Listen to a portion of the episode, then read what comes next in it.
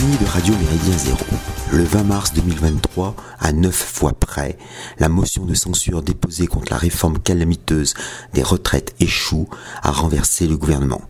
Son initiative dans le cadre de l'article 49.3 de la Constitution revient à Charles de Courson, député depuis 1993 de la 5e circonscription de la Marne et figure éminente du groupe Lyotte au Palais Bourbon.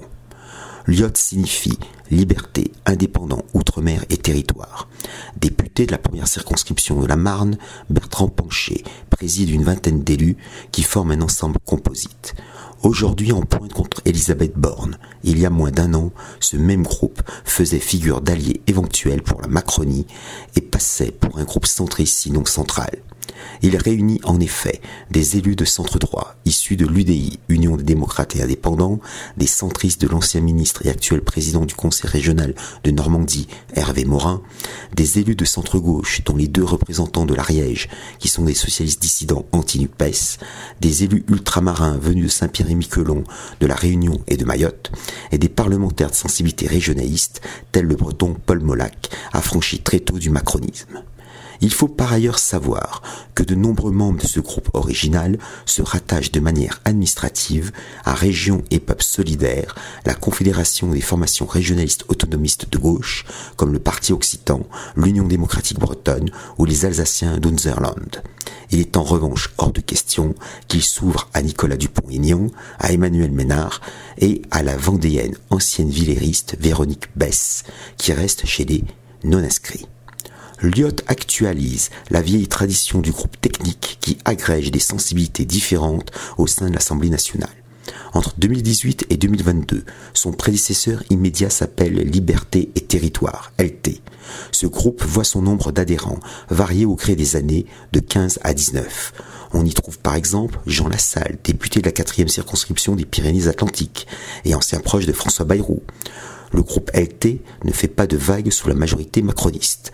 En rupture de banc avec le macronisme triomphant, Martine Vonner, députée de la quatrième circonscription du Bas-Rhin, mène un combat si virulent contre la tyrannie vaccinale qu'elle en est bannie.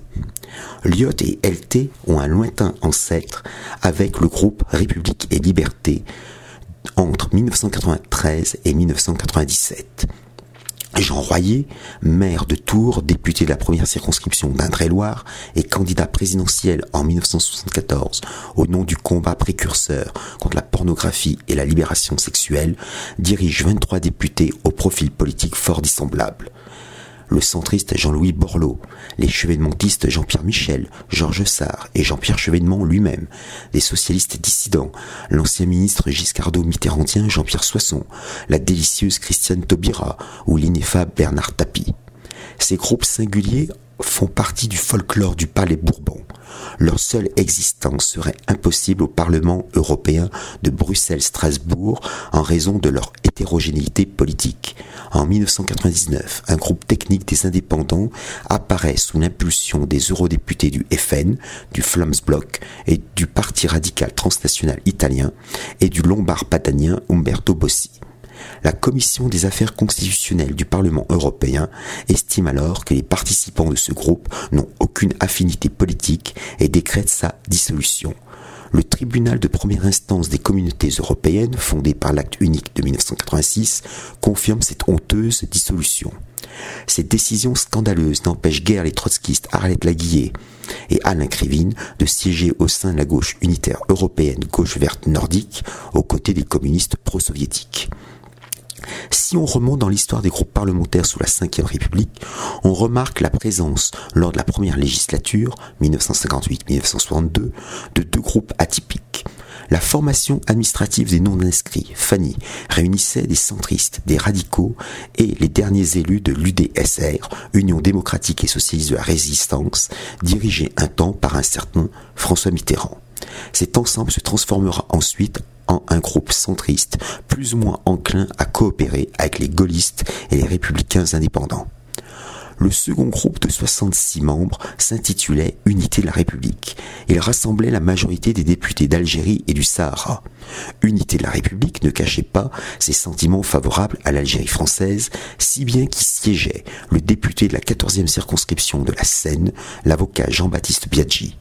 Plus tard soutien en 1965 de Jean-Louis Tixier-Vignancourt, puis de Jean-Marie Le Pen, Maître Biaggi n'en était pas moins médaillé de la résistance et titulaire de la Légion d'honneur dont il fut élevé au rang de commandeur en 2009. Il va de soi que Unité de la République disparut dans les semaines de la proclamation de l'indépendance de l'Algérie en 1962. Sous les troisième et quatrième République, Fanny, Unité de la République, République et Liberté, LT et Lyot auraient été des groupes charnières dans la constitution de majorité parlementaire. La logique présidentielle de la Ve République les relègue en périphérie.